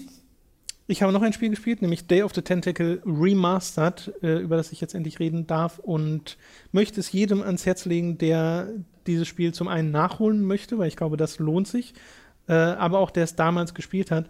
Äh, ich habe das wirklich innerhalb von drei Stunden durchgespielt komplett. Das ist kein Spiel, was man innerhalb von drei Stunden durchspielt, wenn man neu anfängt. Ja. Aber ich hatte so viel einfach noch im Kopf und äh, kann, kann einfach diesen Anfang des Spiels fast schon blind durchgehen, weil ich das damals so unfassbar viel gespielt habe. Deswegen ist dieser Eindruck auch mega subjektiv, weil ich liebe Day of the Tentacle. Allein schon, also weiß nicht, wie kann man eine Prämisse nicht mögen, in der ein pupones Tentakel toxisches Wasser trinkt, auf daraufhin zwei kleine Ärmchen bekommt, die es dann größenwahnsinnig werden lassen, woraufhin es dann die Welt erobern möchte und es auch noch schafft. also das Ich finde wollte ich das Spiel einfach, mal spielen, glaube ich. das finde ich ist einfach so eine großartige Prämisse, weil es ja auch in dem Spiel in Death the Tentacle nie groß darum geht, warum sind da zwei lebende Tentakel? Mhm. Sind halt zwei lebende Tentakel. So Ja. in Maniac Mansion gab es die halt auch schon, ne? Ja, das ist, Aber- das ist kurz meine Frage. Das ist doch ein Sequel zu Maniac Mansion. Es ist oder? ein Sequel, aber ich kannte damals Maniac Mansion nicht und man muss es auch nicht kennen. Okay. Also das ist, es macht zwar diese Anspielung, äh, ganz am Anfang im Intro sagt ja auch Bernard, einer der drei spielbaren Charaktere, wir müssen jetzt zurück ins Tollhaus und äh, das impliziert ja schon, dass sie dort schon mal waren und dieses dort schon mal gewesen sein ist halt Maniac Mansion 1. Aber äh, das wird referenziert an manchen Stellen und auch erklärt, sodass du da keine offenen Fragen Mhm. hast. Aber es ist halt nicht wichtig, großartig. Ich warte auf das Remaster von Maniac Mansion, weil sonst verstehe ich die Story nicht. Ich äh, dachte erst, sie haben äh, das so sneaky mit remastert, aber äh, es gibt halt das Spiel Ja. Maniac Mansion in Day of the Tentacle und das gibt es halt nach wie vor, Mhm. halt in dieser Original-Pixel-Form. ja, Day of the Tentacle, ich kann ehrlich gesagt dir gar nicht sagen, ob diese Rätsel heute noch mithalten, weil ich löse ja die Rätsel nicht. Ich mache ja aus meinem Gedächtnis raus, spule Ja. ich alles ab, was ich halt weiß und dann gibt es manchmal Stellen, wo ich ähm, mich gefragt habe, okay, wie ging es jetzt hier weiter? Wie ging es jetzt hier weiter? Und ich kann dieses Rätsel nicht mehr natürlich lösen, weil ich alles bis dorthin einfach nur gemacht habe, weil ich wusste, dass man es machen Mhm. musste und nur noch so halb wusste, okay, wann genau und wie das zusammenhängt äh, und dadurch mir dann nicht mehr die Lösung erschließen konnte zu dem, was mir gerade fehlte. Das heißt, ich habe tatsächlich dann, ich glaube, zweimal in eine Lösung geguckt und die, bei beiden Malen dachte ich mir so, okay, ich habe es einfach übersehen, da hätte ich jetzt fünf Stunden lang Ja. äh, geschaut, weil, und das habe ich ähm, dann rausgefunden, als ich es am Tag danach mit Dani nochmal gespielt habe und Dani hat mal gespielt und ich habe ihr dann halt, wenn sie festhing, immer so Hilfen gegeben, aber ansonsten halt geschaut, wie sie darauf reagiert. Und man merkt schon, dass man, glaube ich, einfach ein bisschen überwältigt wird von dem Spiel am Anfang, weil du halt in diesem Haus drin bist und es ist immer nur dieses Haus mit seinen verschiedenen Räumen. Also die, das Szenario geht nie darüber hinweg, dass du irgendwie in eine Stadt gehst oder so. Es ist immer das Haus. Aber es ist da das Haus in drei Zeitepochen mit drei Charakteren, die sich Gegenstände zwischen Ja. drei Inventaren hin und her schicken können.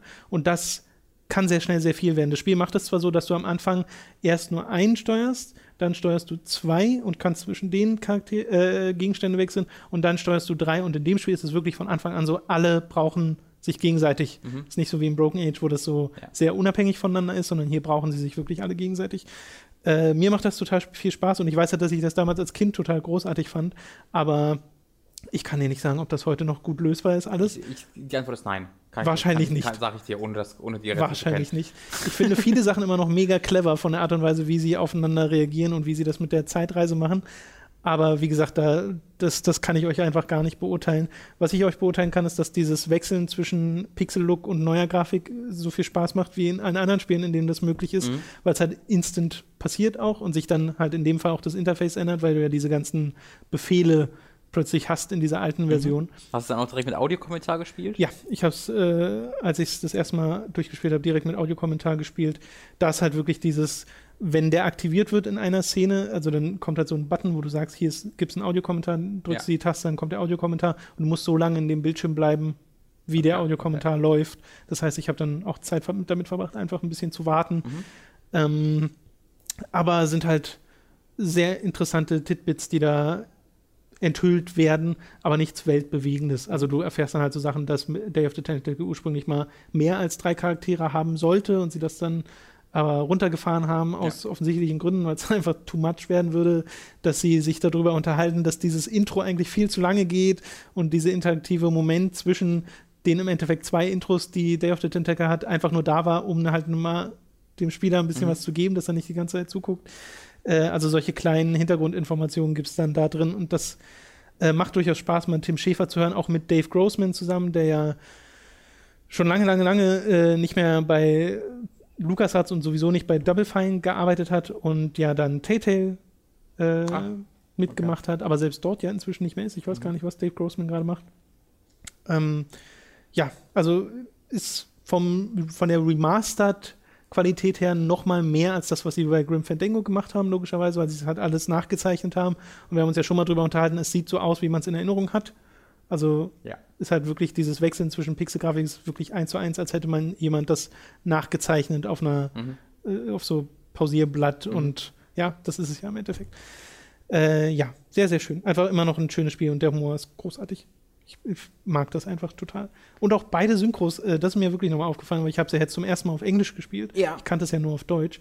Äh, die haben in, den, in der deutschen Fassung fast exakt die gleichen Stimmen, die drei Hauptcharaktere. Krass. Das ist sehr faszinierend, wie die das gecastet haben. Andere Charaktere nicht, da, da merkst du dann schon, okay, das ist jetzt nicht so ganz ja. passend, aber äh, die deutschen Stimmen äh, klingen fast genauso wie die englischen, was in einer Szene sehr deutlich wurde, in der es nämlich in der deutschen Version einen Bug gibt, in der Laverne aus Versehen in einer Zeile Englisch spricht.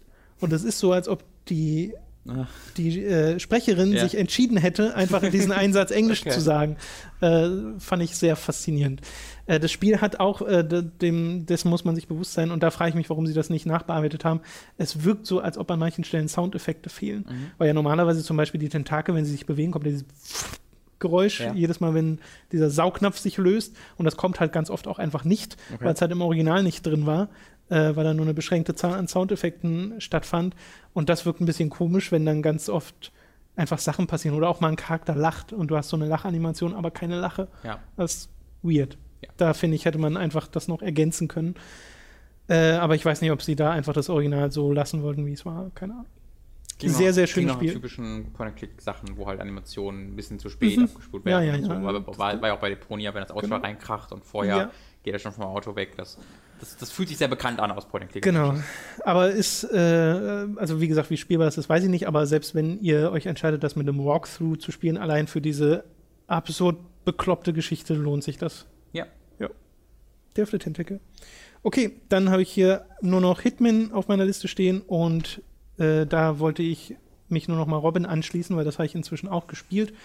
Äh, auf der PlayStation 4 die erste Episode und bin als jemand, der kaum Erfahrung hat mit Hitman und auch nur ein bisschen Hitman Absolution gespielt hat, aber zum Beispiel Blood Money gar nicht, sehr, sehr angetan davon, wie verschieden äh, dieses Spiel lösbar ist in seiner, in, in dieser Designform, weil ich das auch mit Dani zusammen gespielt habe und wir beide hatten nochmal andere Methoden als die, die du im Stream verwendet hast, mhm. äh, weil du halt wirklich so viele Möglichkeiten hast auf dieser Modenschau, äh, auf der du da bist, bei der dann so ein geheimes Treffen, eine geheime Auktion stattfindet, eine illegale, äh, und deine zwei Ziele da ausschalten musst. Und ich mag auch total, dass es zwei Ziele sind, dass du nicht ja. das eine, den einen Typen total unvorsichtig platt machen kannst und dann gehen kannst, sondern musst noch da bleiben. Ja. Du musst halt also wieder untertauchen, wenn was schief läuft. Äh, das finde ich total spannend. Es gibt zwar ab und zu immer so Stellen, wo ich mir denke, okay, äh, und das hatten wir ja auch im Stream, dass wir den einen platt gemacht haben und uns oder sie platt gemacht haben also eines der beiden Ziele platt gemacht haben und uns gewundert haben, okay, warum ja, reagiert denn jetzt hier kaum? Ja. Genau, die Leiche wurde gefunden und du würdest meinen, da wird dann ja. richtig viel Trubel gemacht, aber es wird halt kaum drauf reagiert. Äh, da fragt man sich dann manchmal, okay, was, wie reagiert die KI hier gerade? Was denkt die gerade? Aber es ist halt so ein schöner, es ist wirklich ein Spielplatz. Mhm. Es ist wirklich, du hast dieses Szenario mit ganz vielen Sachen, die gleichzeitig passieren und Sachen, die du auch einfach zwangsweise verpasst bei der Einart, sie zu lösen äh, und dann beim nächsten Spielen siehst, okay, hier unterhalten sich noch äh, zwei, hier unterhalten sich zwei Journalisten und die eine Journalistin wollte sich in diese geheime Auktion reinschleichen mhm. und hatte eine Einladung und wenn du die verfolgst, kannst du ihr die Einladung abnehmen und sowas. Das ist nochmal ein ganz anderer Weg ja. in dieses äh, Haus rein als vorher und das finde ich einfach nur toll. Ja, ich finde äh, immer mehr, dass das Episodenformat sich bei diesem Spiel eigentlich besser eignet als bei vielen anderen Spielen, weil ich nur dadurch motiviert werde, diese Map überhaupt mehr als einmal zu spielen und ich dadurch erst wertschätzen lerne, äh, wie viel da drin steckt. Also das ist jetzt auch nicht so eins, wo ich mir, ja, spiele ich jetzt das Spiel, gleiches Spiel nochmal, okay, muss ich ja, wenn nichts anderes da ist, sondern ich habe meine initiale, meine erste Motivation ist halt da, weil kein weiteres Level da ist, aber sobald ich dann selbst spiele, habe ich wieder genauso viel Spaß wie beim ersten Mal spielen dieser Map. Und es hat ja auch noch zwei andere Maps, wovon eine ja auch gar nicht mal so klein ist, diese Basis.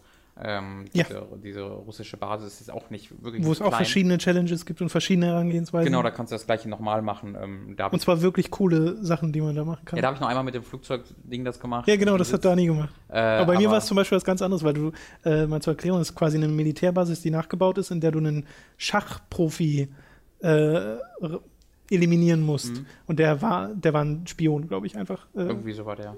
gleichzeitig und deswegen musste der platt gemacht werden. Und äh, der du als Hitman kannst halt da hingehen und während er weg ist, sein Schachbrett manipulieren. Und dann kommt er irgendwann wieder und steht da, ah, das ist ja brillant. Wer war das? Lol. Das ist halt total gut, dass solche kleinen Details da drin sind, Ja. weil dein Typ natürlich auch so ein, so ein Übermensch ist, einen Ja. an und für sich halt total gut in allem Ja. und scheinbar auch in Schach. Ja, natürlich. Also ja, da habe ich sehr viel Freude dran. Und bei äh, Dani und mir wäre es jetzt auch so gewesen, wenn das ein Vollpreisspiel wäre, hätten wir es wahrscheinlich nicht uns mal eben so geholt. Weil wir haben uns gesagt, wir teilen uns das, hat jeder 57 bezahlt Ja. und dann ist natürlich die Einstiegshürde auch viel geringer. Klar. Ja, wollte ich nur auch nochmal anbringen. Äh, aber falls ihr da noch Zweifel habt, schaut da vielleicht wirklich mal im Stream vorbei, weil da das zeigt sehr gut, wie dieses Spiel funktioniert. Mhm, das, war ganz, das war so eine Stunde, mehr als eine Stunde, einfach Genau. nur pures, oh Gott, oh Gott, oh Gott, oh Gott, oh Gott. Äh, alle Sachen eskalieren, aber fangen sich dann wieder. Genau. Das war ein sehr guter Run dadurch, um zu zeigen. Also, das war kein sehr guter Run, aber es war ein sehr guter Run, um zu zeigen, Ja. wie diese Runs normalerweise aussehen in Hitman. Okay, das war's für diese Woche. Vielen Dank fürs Zuhören. Falls ihr uns unterstützen möchtet, äh, würden wir uns darüber sehr freuen. Das könnt ihr tun auf patreon.com slash hook. Da kann man uns monatlich finanziell unter die Arme greifen. Und ohne das wäre Hooked in dieser Form auch gar nicht möglich. Ich habe übrigens auch, wo wir gerade bei Crowdfunding und Patreon sind, diese Woche ging, oder heute, beziehungsweise gestern, ging das neue Projekt der Game Trailers Crew an den Start. Ähm, Easy Allies heißen die. Ist ein komischer Name. Ist ein komischer Name, aber äh, ein sehr sympathischer Trailer, den sie gemacht haben. Es ist wirklich genau die Game Trailers Crew. Also sind sieben Leute, was ganz schön krass ist, zu siebt was eigenes aufzubauen, die auch schon Patreon gestartet haben, der jetzt schon irgendwie nach ein paar Stunden bei 7000 Dollar war oder Ja. sowas. Also das ist wirklich. Wir machen halt nicht so ganz das, wie wir machen die. Das ist ja eher so, wir machen einen Livestream und einen Podcast. Genau. Das ist also kein Job, Aber was sie naja, wenn du dir deren Patreon-Page durchliest, dann siehst du schon, dass sie mehr machen wollen, aber halt wissen, okay, es wird wahrscheinlich nicht sofort dafür reichen. Ich, also ich, ich kann mir nicht vorstellen, wie das jemals als Hauptjob funktionieren Naja, kann mit sieben ich kann mir halt vorstellen, dass sie, die arbeiten teilweise schon so lange in der Industrie und haben so viele Kontakte, die könnten locker im Endeffekt das machen, was keiner Funny Games macht, nämlich, und was wir ja im Endeffekt auch so ein bisschen machen, nämlich Patreon als eine feste Stütze haben und darauf aufbauen. Wir sind halt nochmal doppelt so viele wie von keiner Funny. Das Und sind keiner Funny wirklich viele Leute. Mit Abstand die erfolgreichsten. Ja, ja, ja. deswegen. Ähm, also ich glaube halt, dass ich, ich finde es ein bisschen schade, dass da so viele Leute sind tatsächlich. Ich habe mir, ich habe erhofft, dass das dann irgendwie so, weiß ich nicht, äh, die, die drei vielleicht sind, weil dann hätte man das auch problemlos, äh, nicht problemlos, aber mit Sicherheit noch als Hauptjob etablieren können. Bei sieben Leuten bleibt, wird es dann halt erstmal bei diesem Ja. paar Shows und Podcasts und sowas bleiben. Aber ey, für sie, wenn, wenn, wenn, wenn, wenn sie damit am glücklichsten sind, more power to them. Ich glaube, es war, ist auch so ein bisschen die Frage, okay, wollen wir das als dieses Team, das wir sind, machen Mhm. oder erstmal drei versuchen es und holen dann nach und nach Leute dazu. Und ich kann schon verstehen, dass man, gerade wenn man so ein eingespieltes Team ist und die wirken immer so, als ob sie sich mega gut verstehen, Ja. dass sie auch wirklich was zusammen machen wollen. Und wenn es dann halt erstmal noch nicht für komplette Jobs reicht, dann machen sie es halt Ich muss so. sagen, ist, da hatte der Dennis Kogel einen lustigen Tweet, den muss ich auch retweeten, weil es gibt dieses Bild, wo halt diese, ist das acht oder sieben Leute? Sieben. Sieben Leute, alle im gleichen Alter, alle Männer, alle weiß und Hintergrund ist dann eine Frau als Pappfigur, nämlich Lightning. Äh, also das ist schon sehr, sehr, sehr, sehr, sehr, sehr homogen alles. Äh, was ich, wie gesagt, jetzt erstmal, ich finde das völlig in Ordnung, weil diese Gruppe von Freunden existiert, alles ist gut, aber nichtsdestotrotz, äh, ja, äh, sieben, sieb, sieben Leute machen ein Projekt und alles ist exakt die gleiche Person. Ähm, also von Ja, der das Ding ist ja, diese, es ist halt eine Teamzusammenstellung, die ja durch Zufall Okay, ich sage ja auch nicht, ne, ich sage ja nicht, dass das Nee, klar, aber anders hätte ich sehe müssen, ja, wie man, wie man sich denkt, okay, wäre nicht ein bisschen Abwechslung nicht Ja. schlecht, aber die sind die, die am wenigsten dafür können, so nach Also dem ist halt Motto. dieses, genauso für entsteht, dass es hier bei uns das Gleiche. Wir sind ja auch, also, naja, Am Amni ist ab und zu mal da, ist ab und zu mal da, aber hauptsächlich sind das ja auch Ja. äh, Mats, du und ich. Es ist halt äh, der ganz natürliche Weg, wie halt die fehlende Diversität entsteht, weil halt standardmäßig Leute wie wir in dieser Industrie unterwegs sind, die sich Leute suchen wie wir und äh, es werden mehr Leute eingestellt wie wir und solange keiner raustritt und sagt, nee, wir hier, wir sind zwar schon eine coole Gruppe, aber wir müssen aktiv danach gucken, dass wir aus dieser entstehenden Gruppe vielleicht noch andere Leute dazu holen. Son sonst brichst du halt kaum aus dieser, aus dieser äh, sehr homo homogenen Gruppe heraus. Ähm, Nur, ist halt so ein, was, was ich halt nur ja. dazu sagen wollte, ist, dass weder wir noch wahrscheinlich die sieben Leute von Game Trainers dort diejenigen waren, die dafür verantwortlich waren, neue Leute dazu zu holen. Nee, klar, früher. Aber sie hätten ja jetzt sagen können, wir, da sollte vielleicht zumindest noch einer da- dazugehören, der eigentlich einfach nur unsere Zielgruppe entspricht. Das sage ich ja. Aber das ist jetzt kein Vorwurf, dass sie das nicht gemacht haben, weil es einfach vorher schon entstanden ist, diese Ich Gruppendynamik. finde das nur schwierig, Ähm. weil dann holst du dir ja dein, deine Quotenfrau oder den. ja, Ja, ja, mm, ja, weiß nicht, das finde ich, finde ich sehr Also, schwer ja. umsetzbar. ich sag ja, ich sag ja, ist, ich sag ja nicht, dass sie das machen sollen. Ich sag nur, dass es schade ist, dass man jetzt noch ein noch ein, in Anführungszeichen Magazin, noch eine Videospielberichterstattungsfirma hat, die ausschließlich aus Leuten. Eigentlich ist es ja nicht noch eins, sondern das gleiche wie vorher, nur mit einem anderen Namen. Ja. ja stimmt schon. Okay, äh, das wollte ich nur noch erwähnen im Zusammenhang jetzt einfach, weil Mhm. mir eingefallen ist, als ich unseren Patreon erwähnt habe. Ihr könnt uns aber auch noch auf andere Arten und Weisen unterstützen, zum Beispiel über Amazon Affiliate Link oder über unseren Audible Affiliate Link, nämlich über audible.de slash hooked bekommt ihr einen kostenlosen Probemonat und dadurch auch ein kostenloses Hörbuch, das ihr auch über den Monat hinaus behalten könnt. Und äh, das lohnt sich und bringt uns auch etwas. Wir haben letzte Woche zum Beispiel Lock and Key vorgestellt, eine Comic-Verhörbuchung. Das ist sehr richtig, genau. Und äh, die hört Dani zum Beispiel auch gerade sehr begeistert. Also da ist ja doch das Comicbuch ist ja mega beliebt, aber auch das Hörbuch scheint sehr beliebt zu sein. Da hatten wir im letzten Podcast auch einen kleinen Clip von drin, falls ihr da mal reinhören wollt. Ähm, ja, das könntet ihr Kannst vielleicht auch. über unseren Link holen. War auch ganz vom Anfang, also spoilert euch da jetzt nichts groß Ja. innerhalb der ersten 10 Minuten. Äh, deswegen äh, funktioniert gut als Teaser äh, und als kleiner Cliffhanger und wenn euch dieser Cliffhanger packt, dann äh, wird euch auch die Serie Spaß machen. Alles klar, dann nochmal danke fürs Zuhören. Bis zum nächsten Mal. Tschüss. Tschüdelü.